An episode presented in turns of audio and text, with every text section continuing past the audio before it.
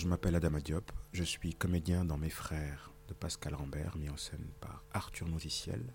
Nous sommes le jeudi 27 août 2020. Je suis dans les loges de la salle Gabelli du TNB à Rennes.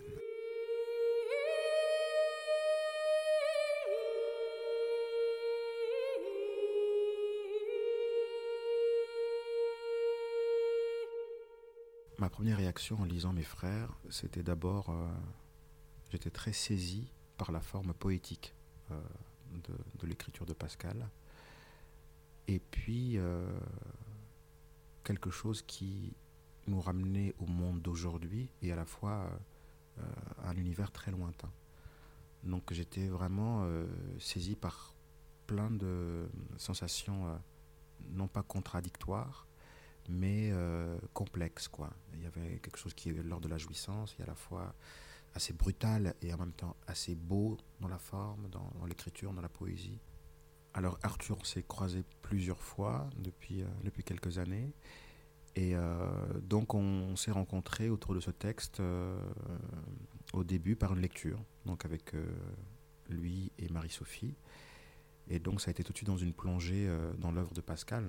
Et c'est là aussi où ce texte est vraiment un, texte de théâtre, parce que même si à la base il n'avait pas écrit pour moi, mais moi je l'ai pris comme d'habitude, comme chaque pièce de théâtre, à savoir euh, d'un coup prendre en charge, euh, euh, je sais qu'Arthur n'aime pas ce mot personnage, mais en tout cas ce rôle-là, de, d'un coup de m'en emparer comme n'importe quel autre rôle d'un texte de théâtre. Donc je pense que même si peut-être pour Pascal Rambert c'est un, moteur de penser à un acteur pour écrire, mais une fois que la pièce est écrite, ça reste une pièce de théâtre. Donc c'était très naturel. Une fois qu'on plonge dans le travail, une fois qu'on plonge dans, dans, dans le travail du texte, dans la dramaturgie, dans, dans comment, euh, euh, comment comprendre ce monde-là, cette langue-là, comment l'intégrer, comment euh, aussi se rencontrer, nous acteurs, autour de ce texte, il y a quelque chose qui se fait assez naturellement.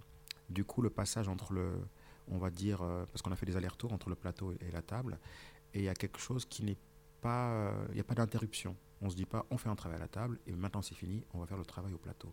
C'est quelque chose d'assez instinctif finalement, de faire des passages, de revenir, de retrouver. Donc le travail qu'on fait à la table finalement est quelque chose euh, qu'on va retrouver vraiment au plateau. Ce qui va changer, c'est les actions euh, physiques et dans l'objectif de retrouver euh, ce qu'on a réussi parfois à toucher à la, table. Donc c'est moi c'était la première fois que je travaillais comme ça, en tout cas aussi longtemps à la table. Et c'est vraiment très intéressant de travailler comme ça.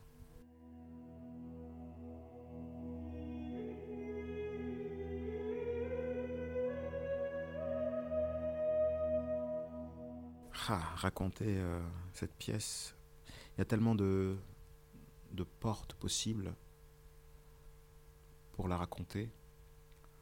Je pourrais dire que c'est une pièce qui parle d'héritage. Depuis la nuit des temps, il y a quelque chose de l'ordre de quelque chose de brutal, de violent, euh, qui sont euh, soit dans les mots, soit dans les gestes, soit dans comment euh, on opère la relation entre les hommes et les femmes, quelque chose où il y a peut-être euh, un modèle que les hommes doivent euh, faire pour se sentir homme. Je dis n'importe quoi quand on dit par exemple un homme ne pleure pas, tout ça. C'est des petites choses, mais finalement elles sont assez, elles peuvent être assez meurtrières pour la construction d'un jeune garçon qui va devenir homme. Donc même si cette pièce de Pascal ne parle pas directement de notre monde à lui, d'ailleurs c'est ça que je trouve intéressant, c'est que c'est poétique, c'est un conte, mais il s'agit euh, d'un héritage extrêmement violent qu'ont ces hommes-là, qu'ont ces frères-là, et aussi quelque chose où ils n'ont pas accès à la parole. Ils ne savent pas articuler, ils ne savent pas parler. C'est comme des enfants qui ne sont pas finis et du coup ne peuvent pas dire à une personne, euh, par exemple, je t'aime, comment tu vas, est-ce que ça, ça te va? Être dans ce dialogue-là. Il n'y a pas de dialogue. Tout ce qu'on leur a appris, donc ils, parlent beaucoup du livre des anciens, par exemple, ou euh, qui est une sorte de, euh, de livre de référence où ils doivent avoir un, mode de conduite. Euh, donc voilà, ils, ne savent pas articuler. Et donc, euh, le seul rapport qu'ils ont à l'autre, notamment à, cette femme, la servante, et même entre eux, c'est un rapport de violence, c'est un rapport de silence. Et c'est très lourd. Donc c'est une pièce euh, finalement qui parle euh, donc d'héritage, euh, de, de, violence, de silence, de non-dit. donc évidemment, vis-à-vis de cette femme, Marie, qui est la première à, on va dire, subir cette violence-là, mais finalement vis-à-vis d'eux-mêmes aussi. C'est quelque chose qui se renverse aussi sur eux. Bah, déjà, il y a un pari de rentrer dans ce monde-là en tant qu'acteur, de, de, de, comprendre comment ces gens-là s'expriment. Ça, c'est déjà quelque chose, je trouve, euh, qui pour nous quatre, euh, nous cinq d'ailleurs, euh, va être un pari assez important de comment faire s'exprimer des gens qui ne s'expriment jamais. comment on fait ça au théâtre.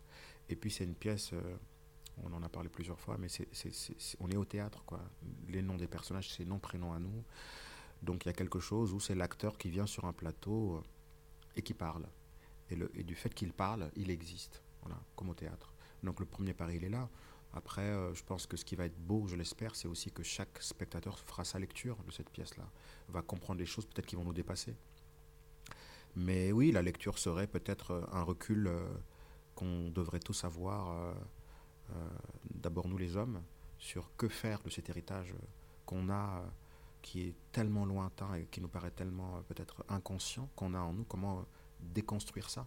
J'espère que cette pièce va un peu, en tout cas, ce n'est pas, pas le but, je pense, de Pascal à la base, mais en tout cas, moi, Adama, ça m'intéresse, euh, que nous, les hommes, on, se, on, ait cette réflexion-là sur euh, la manière dont on doit s'éduquer soi, parce qu'on parle beaucoup des femmes, mais je pense que c'est à nous, hommes, de nous remettre en question et déconstruire peut-être euh, cette manière qu'on a globalement à penser le monde. Je pense que avec ce confinement, la notion du temps a, a complètement été en tout cas pour ma part, euh, repenser. Parce que d'un coup, euh, dans le monde dans lequel on est, qui est d'une rapidité euh, inouïe, insensée, brutale, parfois, là, du coup, le fait d'avoir eu cette suspension-là, ce temps-là d'arrêt, je pense, remet en question même notre rapport au monde et notre rapport au théâtre, en fait. Et effectivement, c'est une pièce qui parle de ça aussi. C'est une pièce qui parle de silence, de temps, de pensée intérieure. Donc ces pensées intérieures-là sont très présentes, donc il y aura beaucoup de, mots, mais ce sont des pensées intérieures. Et, euh, c'est vrai qu'on a tendance à peut-être parfois euh, au théâtre euh, vouloir créer un temps qui, qui, serait un peu proche de la, du temps de la vie ou je ne sais quoi, mais il y a, y a, y a une suspension qui est, qui, qui, qui, est magnifique. Quoi. Le silence au théâtre, il est, c'est, il est puissant. Donc euh, oui, on a de la chance au théâtre de pouvoir euh, encore... Euh, le cinéma aujourd'hui, c'est compliqué d'avoir des, cinéastes qui s'intéressent au, temps dans le sens étiré. Rares sont les réalisateurs qui se permettent ça. je veux dire, le, débit cinématographique, Internet aussi, tout ça, c'est phénoménal. Les textos, les mails. On vit dans un monde tellement, tellement, tellement speed. Et c'est vrai que le théâtre peut installer ça. Et je pense que même parfois pour peut-être des spectateurs, ça peut être un peu déroutant de rentrer au théâtre, de rentrer dans le temps du théâtre, de rentrer dans une autre temporalité, dans un autre mode de réflexion.